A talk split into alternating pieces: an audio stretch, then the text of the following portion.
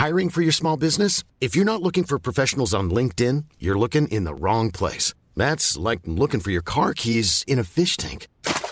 LinkedIn helps you hire professionals you can't find anywhere else, even those who aren't actively searching for a new job but might be open to the perfect role. In a given month, over 70% of LinkedIn users don't even visit other leading job sites. So start looking in the right place. With LinkedIn, you can hire professionals like a professional. Post your free job on linkedin.com slash people today.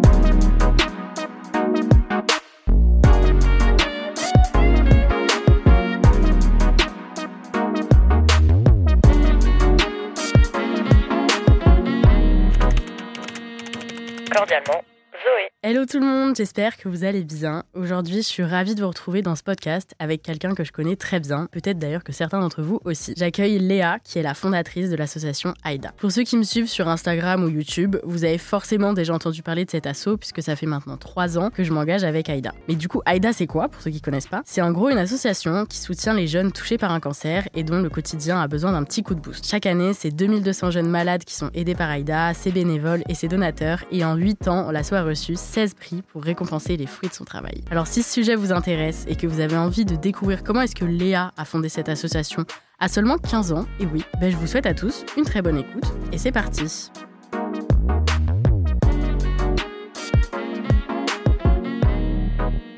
Bienvenue Léa Salut Zoé Est-ce que ça va? Bah, Ça va et toi? Ça va très bien. Vous devez entendre à notre voix, on est un peu enrhumé. Oui, désolée. c'est Noël, c'est la fin d'année, donc euh, faites abstraction de ça. Et euh, c'est parti pour le podcast. Alors, est-ce que déjà tu peux te présenter et nous dire qui tu es en fait? Ouais, avec plaisir. Déjà, merci pour l'invitation, euh, Zoé. Je suis trop contente de partager ce moment avec toi et on admire tous beaucoup ce que tu fais. Donc, c'est C'est trop cool de pouvoir participer à ton podcast.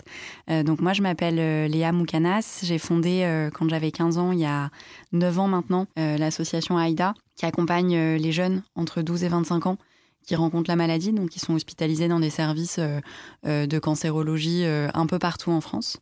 et la particularité d'AIDA, c'est qu'on l'a monté quand on avait 15 ans, mais que cet ADN du départ, il est resté. Et donc aujourd'hui, on a plein de jeunes partout en France euh, qui s'engagent avec nous pour euh, bah, aller rendre visite aux jeunes dans les hôpitaux, accompagner les jeunes aussi quand ils sortent de traitement, proposer euh, plein d'actions un peu partout en France, dans leurs établissements scolaires aussi. Et c'est vraiment un mouvement de jeunes qui, qui s'engagent pour la cause. Quoi. Ouais, en fait, c'est ça la, la particularité, c'est que c'est des jeunes. J'ai regardé, la moyenne d'âge, c'est 19 ans, c'est ça de... C'est ça, exactement. Ouais, donc c'est rare pour une association que ça soit aussi jeune. Bah, en fait, je pense que ça a démarré avec un constat qui est que quand on avait 15 ans, on avait vraiment envie de s'engager dans le monde associatif. Euh, mais en fait, on s'est fait recaler de toutes les associations dans lesquelles on a candidaté parce qu'on avait moins de 18 ans et que c'était hyper dur de pouvoir trouver euh, une structure qui nous accueillait en ayant moins de 18 ans. Euh, et, je sais que c'était un truc dont on avait déjà parlé ensemble, mais c'est quand même hyper galère de trouver quelque chose qui soit bah, un peu à la carte aussi. On n'est pas mmh. forcément dispo toutes les semaines au même moment, mais en même temps, on a envie de pouvoir aider. Et c'est vraiment ce qu'on a créé avec Aïda. Euh, de se dire que bah en fait t'es euh, lycéen, t'es étudiant, t'as pas t'es pas forcément dispo toutes les semaines, mais il va y avoir du temps dans le mois que tu vas vouloir donner à Aïda et ce sera possible. Et pourquoi justement tu as décidé de, de fonder Aïda? Comment est-ce que cette idée était venue et pourquoi?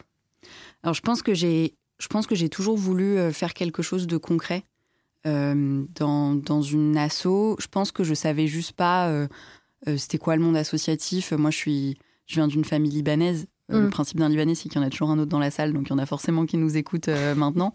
Mais euh, je viens d'une famille libanaise où les valeurs de solidarité, c'est assez important. et je pense que j'ai un peu grandi dans ça. Et puis après, Aïda, c'est le prénom de ma grand-mère, qui a eu une leucémie, donc un cancer du sang, quand j'avais 15 ans. Et je me suis rendu compte, en fait, à l'hôpital, qu'il y avait des jeunes de mon âge qui avaient la même maladie qu'elle et qui étaient hospitalisés toute la journée dans des services, soit avec des tout petits, soit avec des personnes euh, beaucoup plus âgées qu'eux. Et ça m'a beaucoup marqué de me dire que pour les jeunes, il n'y avait pas grand-chose qui existait et qu'il n'y avait pas forcément d'accompagnement euh, qui pouvait exister. Et donc avec mes potes de seconde, on s'est dit à cette époque-là, bah voilà, on a envie de faire quelque chose, on a envie de donner notre temps. Comme on s'est fait recal d'assaut, on a créé la nôtre. Et ça a été dur à 15 ans justement de créer ton assaut. Comment tu as fait pour de là avoir l'idée et à le faire et à être pris au sérieux et à comment ça s'est passé justement?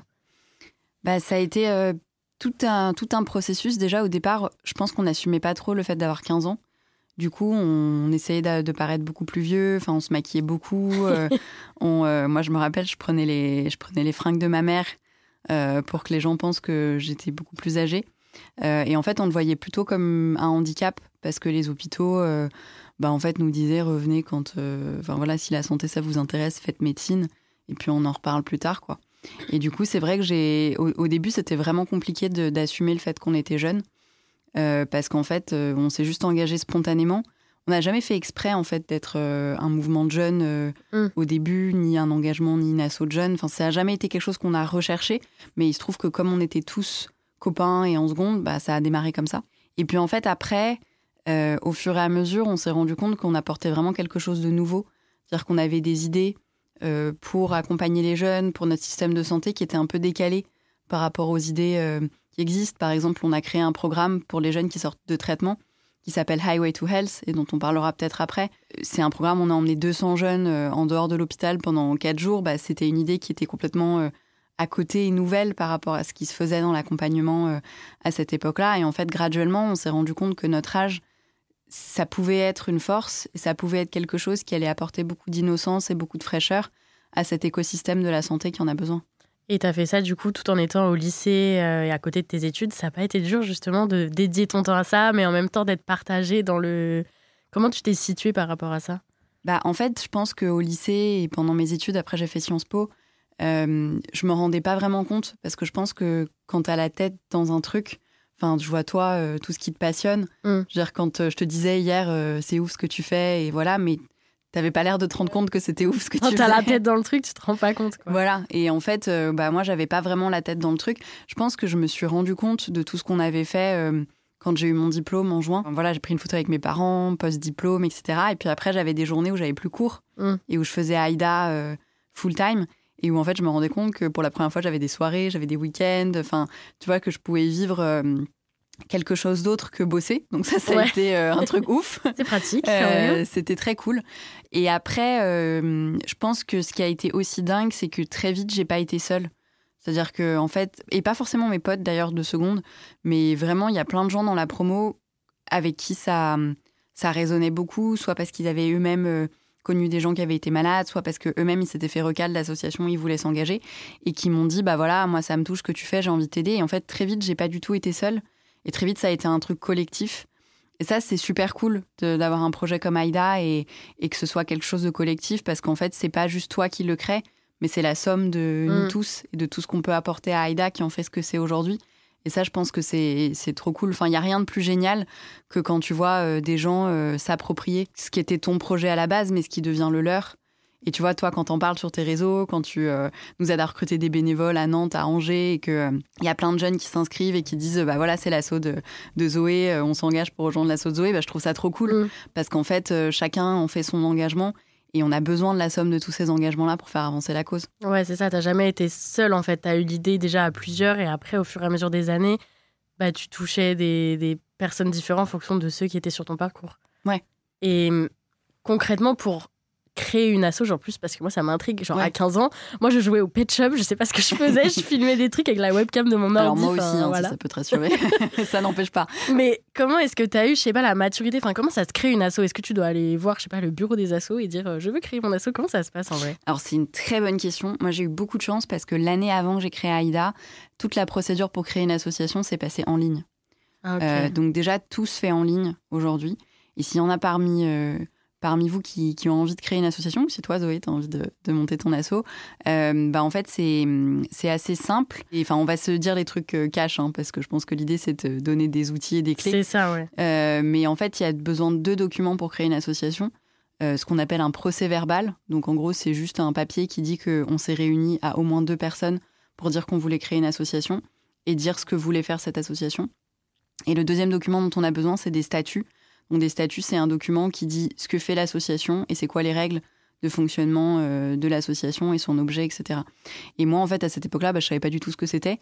Du coup, j'ai regardé des exemples sur Internet, j'ai téléchargé des exemples et j'ai juste modifié euh, les trucs qui me semblaient intéressants de modifier Euh, par exemple, euh, bah, ce que va faire exactement ton Mm. association, ou, ou voilà. Et pendant les deux, deux trois premières années d'Aïda, c'était ces statuts que j'avais téléchargés d'Internet qui nous servaient de base. Après, tu peux les changer. Donc, quand Aïda Ouais. a grandi, on les a changés. Il y a des avocats qui ont retravaillé dessus, etc. Mais, euh, mais à cette époque-là, euh, enfin, vraiment, euh, j'ai pris ce que j'ai trouvé sur Internet. Euh, moi, il y avait une petite douille parce que aujourd'hui, ça n'existe plus, mais à cette époque-là, il fallait avoir 16 ans. Moi, je venais d'avoir 15 ans. Ah, punaise. Donc c'était un peu galère. Donc j'ai euh, imité la signature de ma mère. euh, pour, On l'a euh, tous fait. On l'a tous fait. Donc pour faire croire qu'en fait j'étais ma mère, sauf que ma mère est avocate. Du coup, euh, ça a été assez tendu le- la première année. Euh, mais euh, mais aujourd'hui, euh, bah, on est content parce que cette, ce minimum d'âge, je crois qu'il n'existe plus, ou alors il a été abaissé à 11 ans. Mais en tout cas, on peut créer une association à 14-15 ans aujourd'hui, il n'y a pas de problème. Euh, et donc ça, c'est euh, ça, c'est comment ça s'est fait euh, concrètement. Et puis après, euh, l'idée, c'est qu'il y ait des gens qui te rejoignent. Mm. Donc moi, j'en ai parlé à mes meilleurs potes euh, à cette époque-là. Et, euh, et eux en ont parlé à leurs potes, qui en ont parlé à leurs potes. À leurs potes. Et c'est vrai que assez vite, dans la promo, il y a plein de gens qui ont voulu s'engager. Comme je disais tout à l'heure, parce qu'ils avaient été concernés. Aussi parce qu'on a vécu l'année de notre cinquième à notre quatrième, il y a une pote de- dans la promo qui est décédée. Euh, et je pense que ça a été un truc hyper tabou, euh, dont on n'a pas beaucoup parlé à l'école, parce que c'était un peu celle dont on ne devait pas prononcer le nom euh, à un moment, tu vois. Ce qui est au final pire, Ce qui, au final, parce que ça met encore plus à part, quoi. Et Ouais. ça, ça pointe encore plus du doigt. bah, carrément, et je pense que pour beaucoup qui étaient proches d'elle, euh, bah voilà, je suis pas sûre qu'on en ait parlé autant que hum, ce dont on aurait eu besoin, euh, et qu'il y avait eu un gros tabou autour de ça, et je pense qu'on on avait tous euh, très inconsciemment, mais on s'en est rendu compte très tard en parlant avec, avec ses potes, que je pense que ça nous avait aussi motivés, et ça avait fait qu'il y ait autant de personnes dans la promo euh, qui ont envie de s'engager. Et là, maintenant, aujourd'hui, mais combien de bénévoles, combien de personnes bossent avec Aïda? Alors aujourd'hui, on a chaque année 2000 bénévoles conformes à intervenir en milieu hospitalier, avec une super antenne qui vient de se créer à Angers. À Angers Mes petits angevins, si vous m'écoutez, il y a une antenne, voilà. Voilà, et on recrute à Angers à fond. Donc, euh, donc si vous avez envie de nous rejoindre, euh, on vous attend. Euh, donc on, est, on forme 2000 bénévoles chaque année. On a engagé plusieurs dizaines de milliers de jeunes, à peu près 80 000 jeunes depuis la création euh, d'AIDA. Et on a euh, 26 salariés qui travaillent aujourd'hui chez AIDA.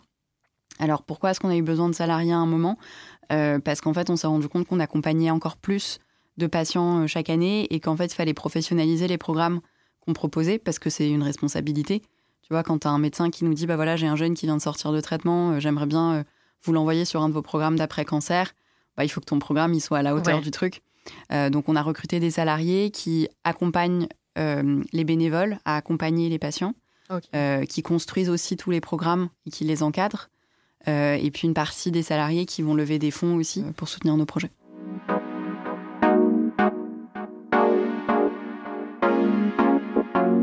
Maintenant, on va plus rentrer dans le vif de, de l'assaut. Là, vous avez un peu l'histoire, comment ça s'est créé, où on est aujourd'hui. Mais concrètement, les missions, euh, vous l'avez compris, c'est pour aider les jeunes qui sont touchés par un cancer par plein de, de missions et d'activités différentes. Mais ça a été quoi les premières missions qui ont été mises en place? Est-ce que directement ça a été un succès? Toi, qu'est-ce qui t'a marqué au début? Alors la toute, toute, toute première mission, on en a trois aujourd'hui. Et en fait, elles se sont construites dans l'ordre. Notre première mission, et qui a été la toute première qu'on a mis en place, c'était accompagner les, les jeunes à l'hôpital. Parce qu'en fait, c'est là on s'est dit au début qu'il y avait un besoin, parce qu'on a imaginé, sans le vivre forcément, mais imaginé l'isolement que ça pouvait être. Et en, en se rendant compte aussi que bah, pour une partie des jeunes, il y a des services et des unités qui sont dédiées. Dans des hôpitaux comme Saint-Louis, comme Curie, comme Gustave Roussy, il y a des unités qui sont dédiées aux jeunes. Ok. On appelle les unités adolescents, jeunes, adultes. Donc t'es que entre jeunes. euh, Ouais, où t'es que entre jeunes. Mais dans plein d'autres endroits en France, euh, des jeunes de 19 ans, ils peuvent être dans le même service que des personnes qui ont 60, 70 ans. Mm. Et il n'y a pas forcément d'unité dédiée. Et parfois, on a plein de jeunes qui nous contactent aussi en disant euh, bah, En fait, euh, je savais pas qu'il y avait des jeunes, d'autres jeunes que moi, qui vivaient la maladie. Donc, euh, il y a un isolement qui est très, très fort. Euh, et donc, on s'est vraiment dit que c'était ça qu'on allait accompagner. Et donc, pour cette première mission-là, on forme des jeunes qui ont entre 15 et 25 ans à intervenir en milieu hospitalier. Donc, ils ont une demi-journée de formation. Ensuite, ils échangent avec notre psy. Ils ont un accompagnement aussi euh, par la psy tout au long de leur engagement. Et l'idée, c'est de pouvoir proposer des activités. Donc, ça peut être, euh, je sais pas, euh, de, de l'art plastique, ça peut être de la musique, ça peut être du théâtre. Euh, Il y a même, euh, je sais qu'à Paris, il y a des bénévoles qui ont lancé un, programme où on, révise le bac ensemble au mois d'avril, de, mai, de juin.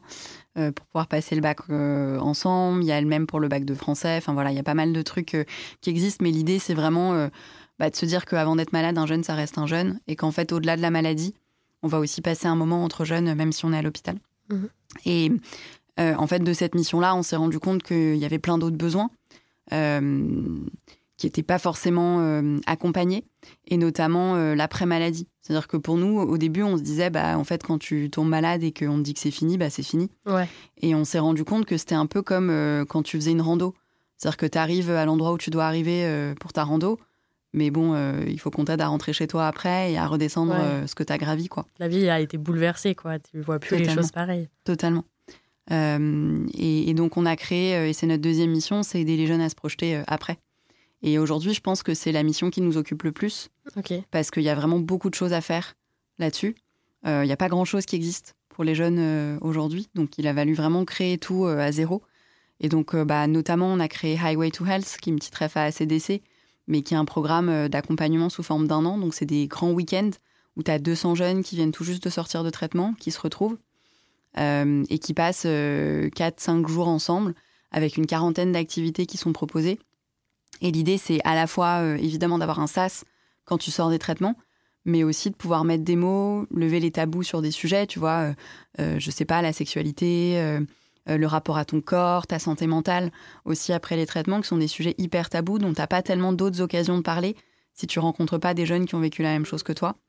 donc ça, c'est vraiment un gros programme qu'on a on, a été hyper marqué parce que euh, on s'est rendu compte qu'un jeune sur cinq, donc c'est énorme, qui vient à ce programme-là, c'est la première fois qu'il rencontre un jeune qui a vécu la même chose. Ah ouais. Euh, donc tu as vraiment un truc de. Euh, enfin, c'est une révélation totale pour beaucoup. Et c'est vraiment un moment ouf où tu libères totalement la parole. Parce que les. En général, ils sont à l'hôpital. Enfin, c'est plusieurs mois. C'est long, quoi. Donc, ouais, donc c'est important. Ah, c'est fou qu'un jeune sur cinq ait pas vu de, de personne qui a la même maladie ou même de, jeunes qui le considèrent aussi comme normal. Parce que je trouve que, tu le disais tout à l'heure, c'est vrai que bah, dès que tu dis ouais, euh, il ou elle a un cancer, il a un, t'es direct en mode oula, attention, il faut pas dire ça, il faut pas. C'est hyper euh, tabou alors que je trouve que, bah, à la limite, t'en parles normal et ça devient quelque chose de, de, de, normal, de de pas problématique quoi. Et pour le jeune c'est beaucoup plus simple après de, se dire bon bah voilà j'ai vécu ça euh, je suis pas seule il euh, y, a, y, a, autre chose euh, à côté quoi. Exactement c'est exactement cette phrase que tu dis je suis pas seule que nous disent les jeunes quand ils sortent de ce programme là et, et je pense qu'il y a il y a le fait d'en parler, de lever les tabous là-dessus. Et puis il y a le fait aussi de se dire qu'un jeune, c'est c'est pas un enfant, c'est pas un adulte, c'est cet âge entre deux qu'on vit. Toi et moi encore, tu vois. Je moi j'ai 24. Ouais, 22. 22, donc, euh, on a déjà c'est compliqué, tu vois. Euh. Et c'est compliqué, tu vois. C'est un âge où on se pose plein de questions, on sait pas trop ce qu'on veut faire après, ou, ou, quand bien même on a déjà nos trucs. Euh, je pense que parfois on se sent au pied d'une montagne, on est genre ah je fais pas assez. Ouais, je fais pas assez grande, je suis pas assez machin. Ouais, voilà, c'est dur. C'est mm. hyper compliqué comme âge.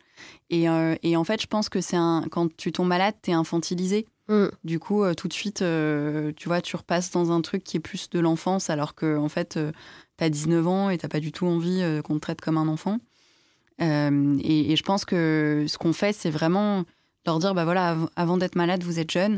Et nous, on est là pour faire en sorte que toutes les questions que vous posez quand vous êtes jeune et que tous les sujets auxquels vous faites face quand vous êtes jeune, bah, ça puisse continuer à exister même si vous êtes malade. Et que c'est vraiment ce qu'on essaye de faire euh, avec ces deux premières missions. Et un jour, est-ce que quelqu'un t'a dit quelque chose et là, tu t'es dit, OK, c'est, je me sens vraiment utile et je, ça a été vraiment un peu la consécration de toutes ces années où tu as bah, fait Aïda et, et, construit tout ça? Bah, En fait, la toute première visite que j'ai faite à l'hôpital, c'était il y a 8 ans. Et quoi, 15 ans? Oui, j'avais 16 ans. On a mis un an avant de signer notre première convention de partenariat avec un hôpital. Donc je, je venais d'avoir 16 ans. C'était le 30 juin, je me rappelle. Et, euh, et donc j'arrive à l'hôpital, tout le monde faisait un peu comme moi parce qu'ils pensaient que je savais ce que je faisais alors que vraiment j'avais aucune idée de là où j'emmenais tout le monde. Et on était, on était beaucoup. Normalement, une visite à l'hôpital, t'es euh, deux, trois dans les petits services, c'était euh, 7-8 dans des gros services. Là, on était 25. Donc vraiment, euh, Ah oui, les professionnels de santé, ils se sont dit, mais qu'est-ce qu'on est en train d'accueillir dans cet hôpital une équipe de foot, quoi. Une équipe de... ouais, vraiment, c'est une équipe de foot et tous les remplaçants, quoi. Euh, et en fait, on arrive dans la salle, euh, on va chercher les jeunes dans leur chambre et tout. Et il y avait vraiment un truc de de méfiance des jeunes au départ, tu vois, de en fait j'ai pas envie qu'on prenne en pitié, euh, j'ai pas envie d'une énième association qui vient de prendre en pitié, ça me saoule, c'est trop chiant. Et en fait quand ils se sont rendus compte qu'on avait leur âge, il y a vraiment quelque chose dans leur regard qui a, complètement changé et où ils se sont dit, euh, bah hum, en fait voilà c'est un moment où on va parler le même langage, où on va juste être entre nous. Et là c'était assez marrant, t'as tous les codes de l'adolescence qui se sont recréés à l'hôpital, mais du coup c'est parti en soirée. Euh, et donc on a, il y avait de la musique, donc t'avais ceux qui étaient hyper à l'aise sur la piste de danse, t'avais ceux qui, au contraire, dont je fais partie, qui étaient sur le coin en Ouais, mode ouais. faites qu'on ne vienne pas me chercher je fais pour aller la sur la piste. Ouais, toi aussi. C'est horrible. Été dans cette team. Quand quelqu'un m'approche, je suis genre non, pitié, non, pitié, non. ne me touche pas, Ah, c'est gênant. j'ai pas envie. Ah non, pas du tout. Laissez-moi au bar comme ça, accoudé, à parler, ça me va très bien. Mais danser, je regarde. Quoi. bah voilà, bah, c'était exactement ça. Et il se trouve que ce soir-là, il y avait une autre euh, jeune fille qui s'appelle Justine, euh, qui était aussi euh, accoudée sur le bar en mode ne me faites pas danser sur la piste de danse. Et en fait, Justine, quand elle s'est rendue compte que j'avais son âge, bah, elle est venue me parler. On a passé euh, la soirée ensemble. À un moment, elle m'a demandé de venir euh, euh, faire un quatre mains dans sa chambre. Donc j'ai demandé l'autorisation au- à l'hôpital de monter, parce que normalement, on devait vraiment rester en bas. Et donc on est, est monté dans sa chambre et on a fait un quatre mains euh, au piano toute la soirée. Alors, elle jouait beaucoup mieux au piano que moi, donc elle s'est foutue de ma gueule toute la soirée. Mais en sortant, elle m'a dit merci parce que pour la première fois depuis que je suis arrivée ici, je me suis sentie jeune et pas malade. Hmm. Et en fait, c'était il y a huit ans, et bien sûr, ça, ça nous est arrivé plein de fois depuis, et c'est peut-être pas formulé comme ça, mais on se rend compte que, euh, bah voilà, ça permet des rencontres qui sont incroyables. Mais c'est vraiment l'ADN de ce qu'on veut porter. Euh, c'est vraiment de se dire euh, comment est-ce qu'on peut continuer à être jeune malgré la maladie quand on est à l'hôpital, quand on est après les traitements, continuer à avoir une vie amoureuse, continuer à te projeter, à avoir des projets, parce que je pense que c'est ça aussi, ça peut aussi être ça le propre de notre âge, prendre soin de ta santé mentale, euh, avoir un mec, une meuf, euh, continuer à avoir tes potes, passer ton permis de conduire, enfin voilà, comment est-ce que tout ça, ça peut exister même si tu es à l'hôpital? Et là, on parlait euh, bah, justement des, des patients, des jeunes, etc., qui ont un cancer, mais vous accompagnez aussi les, les familles, les proches. Moi, je sais que je m'en souviens une fois, euh, bah, je crois que c'était un, un peu moins d'un an que j'avais rejoint l'association. Et euh, tu m'avais envoyé, un- envoyé message, tu m'avais dit euh, Zoé, on a euh, Emma, qui est euh, la, la sœur euh, d'un patient et tout, euh, qui est fan de toi. Je sais plus pourquoi elle était à Angers ou. Bah, le, euh, Hugo, son frère, avait été traité euh, Ah oui, entre voilà. Nantes et, et Angers. Et en fait, je me rappelle très bien euh, la première fois qu'ils nous ont contactés, parce qu'en fait, tu étais allé remettre les cadeaux. Oui, à l'hôpital d'Angers. Voilà, Mm. dont on parlera tout à l'heure. Mais pour notre opération Noël à l'hôpital, tu t'étais pris tous les cadeaux et t'étais allé les remettre à l'hôpital. Et en fait, Hugo était en, en traitement euh, à ce moment-là et ils n'avaient ils pas pu te croiser. Et du coup, on avait reçu un message de sa maman qui nous avait remercié pour les cadeaux, qui nous avait annoncé que malheureusement euh, Hugo était décédé, mais que euh, sa sœur Emma était hyper fan de toi, et toujours d'ailleurs hyper fan de toi. Et donc on s'était dit que ça pourrait être sympa d'organiser quelque chose, parce qu'en fait je pense qu'on ne dit pas assez, mais c'est évidemment dur pour les jeunes, pour leurs parents, c'est aussi hyper dur pour les frères et sœurs, parce que tu as du mal à trouver ta place, tu veux pas tirer la couverture à toi, parce que c'est ton frère ou ta sœur qui est malade, mais en même temps, bah, toi aussi t'existes. Et donc c'est pas évident.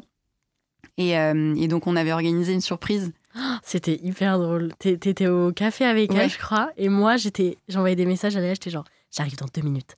J'arrive dans une minute. Est-ce qu'elle est bien de dos à la rue et tout? Parce qu'on voulait pas, elle était pas du tout au courant et tout. Et j'arrive et je crois que je vais dans le resto. Je prends un plateau en mode euh, avec des cafés et tout, avec votre commande, et j'arrive en mode bonjour, vous avez commandé ça et tout. Et voir sa tête, enfin, elle ne s'attendait pas du tout, ça lui a fait trop plaisir. Franchement, et même moi, ça m'a fait. Enfin, j'aime dans tous les cas trop vous rencontrer, vous faire des surprises, mais voir que là, vraiment, ça lui a égayé sa journée. Elle était avec sa maman aussi, elles étaient toutes les deux trop, trop chou. Et on est resté quoi, deux, trois heures après à parler. Et vraiment, c'est un moment qui m'a touchée. Je me suis dit, bah. Enfin, c'est hyper important de, de donner du temps aux autres, quoi. Et si. Moi, pour moi, c'est c'est deux heures de ma journée, mais. Mais après, elle m'envoyait des messages, elle me disait merci beaucoup et tout. Enfin, oh, c'était trop bien. Franchement, euh, ça m'a fait trop plaisir. Ce... Emma, Ce si moment. tu nous écoutes, Emma, petit coucou à toi. Je sais pas si elle nous écoute, j'enverrai un message. Je Ouais, dis-lui. Ah, écoutez ce, ce petit passage. Et c'est à partir de quel moment que tu as vu que l'association elle prenait une ampleur? Parce que là, vous, vous passez dans pas mal de médias, vous travaillez bah, avec plusieurs créateurs de contenu. Moi, c'est comme ça que je vous ai découvert, c'est avec euh, Paola quand on parlait. euh, ça fait longtemps qu'elle est dans l'assaut. Ça fait depuis 2018. Paola, euh, pour ceux qui connaissent pas, mais je pense que tout le monde connaît, c'est euh, une créatrice de contenu aussi. Il y a des personnalités. Enfin, comment est-ce que vous êtes arrivé à ce point-là? Alors, je pense qu'il y a eu plusieurs euh, choses. La première, c'est que je pense qu'on a toujours. On n'a jamais cherché ce point-là. Je pense qu'on s'est toujours dit qu'est-ce qu'il faut qu'on fasse pour faire encore mieux? Et, euh, et donc, d'une certaine façon, c'est chercher ce point-là, mais c'est chercher ce point-là en partant de ce qu'on peut améliorer dans ce qu'on fait. Et ça, je pense que ça a été super important, tu vois, de se dire, bah voilà, comment est-ce qu'on peut faire en sorte que les bénévoles qui s'engagent chez nous, ils soient bien accompagnés, qu'ils soient pas lâchés dans la nature et que ce soit pas. euh, évidemment, c'est difficile, hein, euh, mais que ce soit pas. euh, hyper violent et qui soient pas du tout accompagnés. Comment est-ce que les jeunes qu'on accompagne, bah, on peut les accompagner au mieux et toujours proposer des nouveaux programmes pour les aider, parce qu'on a une douzaine de programmes en tout chez AIDA qui existent aujourd'hui. Et ça, je pense que ça a été la première chose.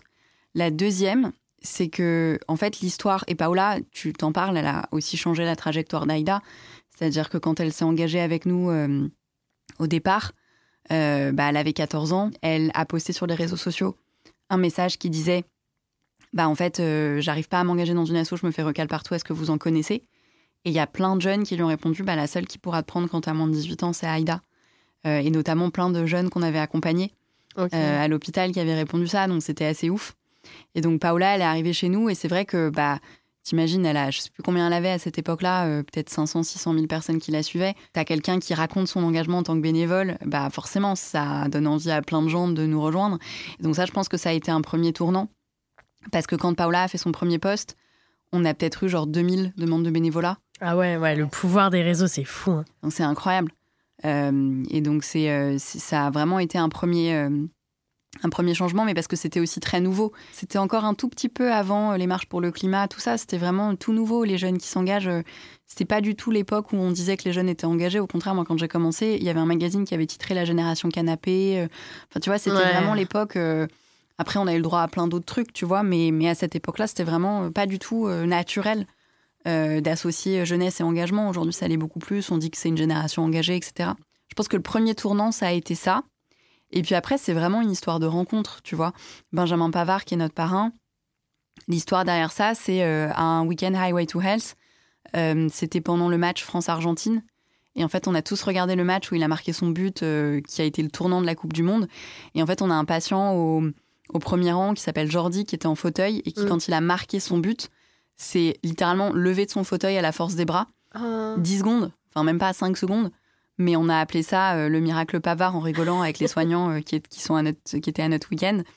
Et euh, en fait, on a envoyé la vidéo à Benjamin en lui disant Bah voilà ce que tu provoques chez nous. Est-ce que tu accepterais d'être notre parrain? Et en fait, il a répondu tout de suite. Alors, déjà, la première chose qu'il a dit, mais il a dit Mais à, à quoi je vous servirais? Mm. En mode humilité, je suis rien par rapport à ce que vous faites au quotidien. Et ensuite, bah voilà, c'est aussi une super cool histoire parce qu'il a commencé en 2018 et euh, il a continué à s'engager avec nous euh, après tout ça. Donc je pense que 2008, ça- de- 2018, ça a été une grosse année de tournant pour nous. Et puis à chaque fois, c'est une histoire de rencontre. Tu vois, nous, euh, on t'a contacté hyper spontanément sur les réseaux sociaux parce qu'on avait plein de bénévoles qui disaient qu'ils s'identifiaient vachement dans ce que tu faisais et que ça, les plairait de ouf que, que tu puisses t'engager avec nous. On avait aussi envie d'ouvrir une antenne à Nantes et à Angers, donc on s'est dit que c'était la meilleure personne pour ouvrir ça et créer ça avec nous. Et ça a été un coup de cœur tout de suite. Enfin, on a Mhm. les mêmes valeurs. euh, Tu t'es engagé direct sur le terrain. Enfin, t'as fait des dingueries pour Aïda quand même. on en parlera, mais Vous allez voir, j'ai inondé ma maison de cadeaux. Mais euh, ouais, donc c'est comme ça en fait. C'est des, des, des C'est des messages, des, trucs. Et dans tous les cas, si tu contactes des gens qui partagent les mêmes valeurs, tu. Ouais. Enfin, peu importe la notoriété, tu vois, Benjamin, tu peux te dire, ouais, il est euh, hyper connu, enfin machin. Peu importe, je pense, la notoriété, le nombre d'abonnés ou la position et tout. Si les valeurs et si la, bah, le but de, de tout ça est commun vers les deux personnes, euh, Ouais. bah, c'est c'est ça en fait, c'est s'entraider et c'est. C'est ça. Et c'est vraiment une histoire de rencontre, tu vois. Et ce que je trouve trop cool chez Aïda, je me le disais hier, parce que je discutais euh, avec, euh, avec des potes du, du fait que, tu vois, c'était une période difficile pour le secteur associatif en ce moment. C'est l'inflation, on n'a jamais eu autant de demandes, c'est c'est un peu galère. Mais en fait, c'est fou parce qu'à aucun moment, on s'est senti seul. On s'est toujours senti hyper soutenu. Mm. Parce que, euh, bah, en fait, à partir du moment où des gens sont remontés sur le bateau Aïda, bah, ils sont restés sur le bateau. Et ça, je trouve ça trop cool parce que du coup, on avance tous ensemble. Et euh, bah, en fait, c'est tous ensemble qu'on a aussi des idées pour améliorer les choses.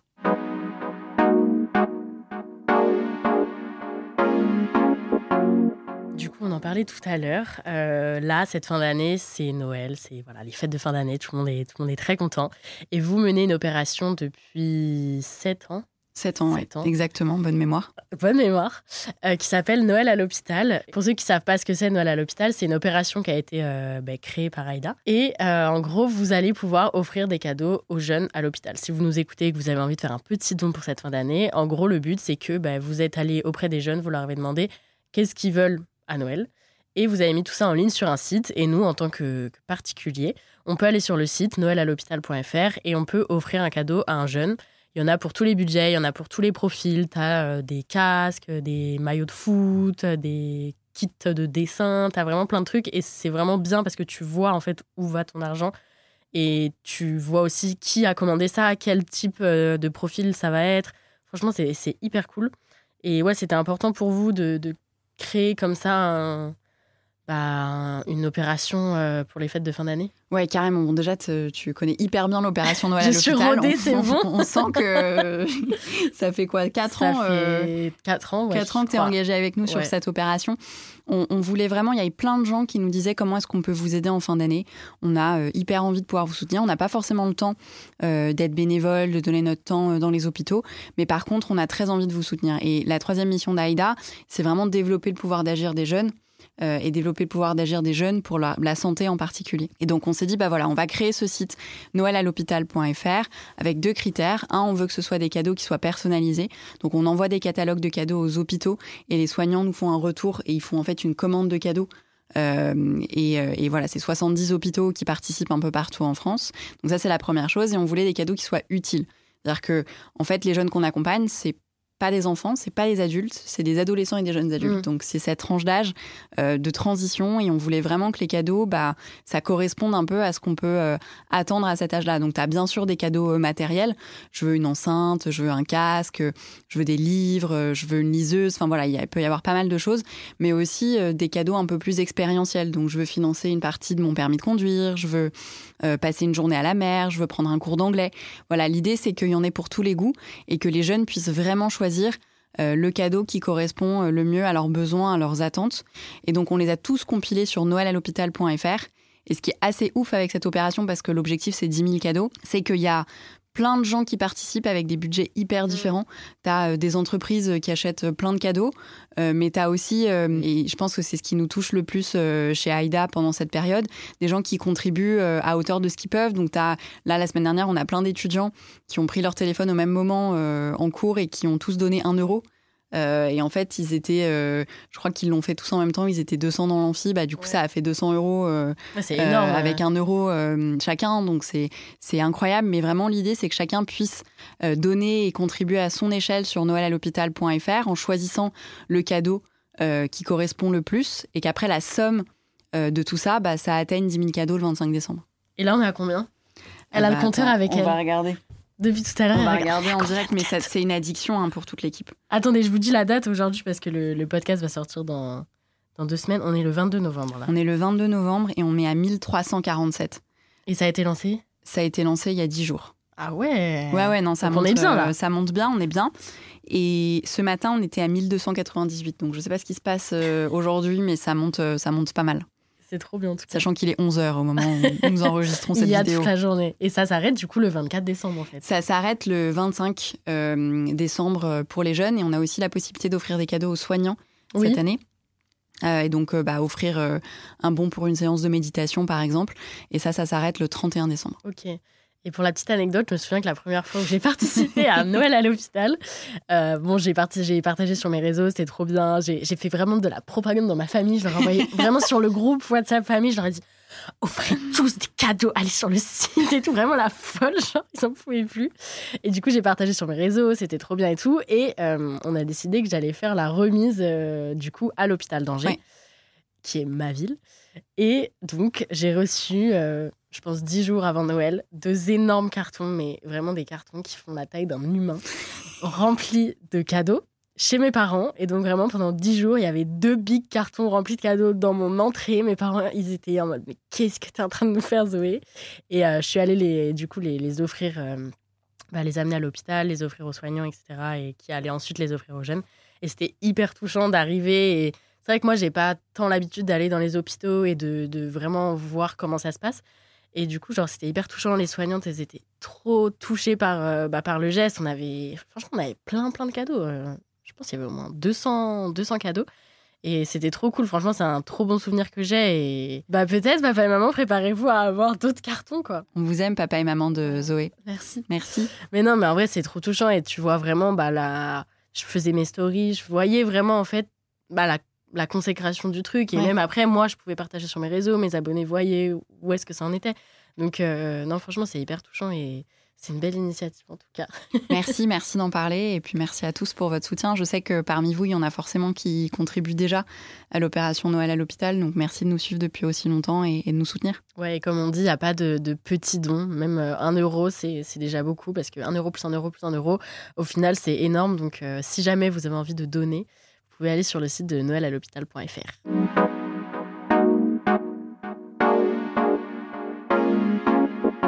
En tout cas, merci beaucoup d'être venu euh, dans le podcast euh, nous raconter bah, l'histoire de l'association et, ce que vous faites au quotidien. C'est trop bien. Merci. euh, bah, je pense que tout le monde vous remercie et remercie bah, tous les bénévoles, tous les, gens qui travaillent tous les jours et qui permettent aux jeunes à l'hôpital d'avoir un quotidien normal et, et voilà et se sentir, euh, se sentir entouré. Bah, merci à toi aussi, surtout euh, Zoé, parce que ce que tu fais euh, pour nous soutenir depuis 4 ans, c'est ouf. Et en fait, il y a une partie de, de toi dans Aïda. Donc, euh, donc vraiment, merci pour tout. Je vais pleurer. et merci à vous qui nous écoutez. J'espère que le podcast vous aura plu. Si jamais vous voulez plus d'infos sur Aïda, je vous laisse aller voir sur le site internet. Et si vous voulez participer à l'opération Noël à l'hôpital, c'est sur le site noëlalhôpital.fr. Je vous souhaite à tous une très bonne journée et je vous dis à la semaine prochaine pour un prochain épisode. Cordialement, Zoé.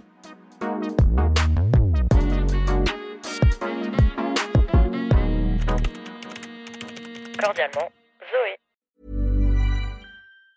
Mom deserves the best, and there's no better place to shop for Mother's Day than Whole Foods Market. They're your destination for unbeatable savings, from premium gifts to show-stopping flowers and irresistible desserts. Start by saving 33% with Prime on all body care and candles. Then get a 15-stem bunch of tulips for just $9.99 each with Prime. Round out Mom's menu with festive rosé, irresistible berry chantilly cake, and more special treats. Come celebrate Mother's Day at Whole Foods Market.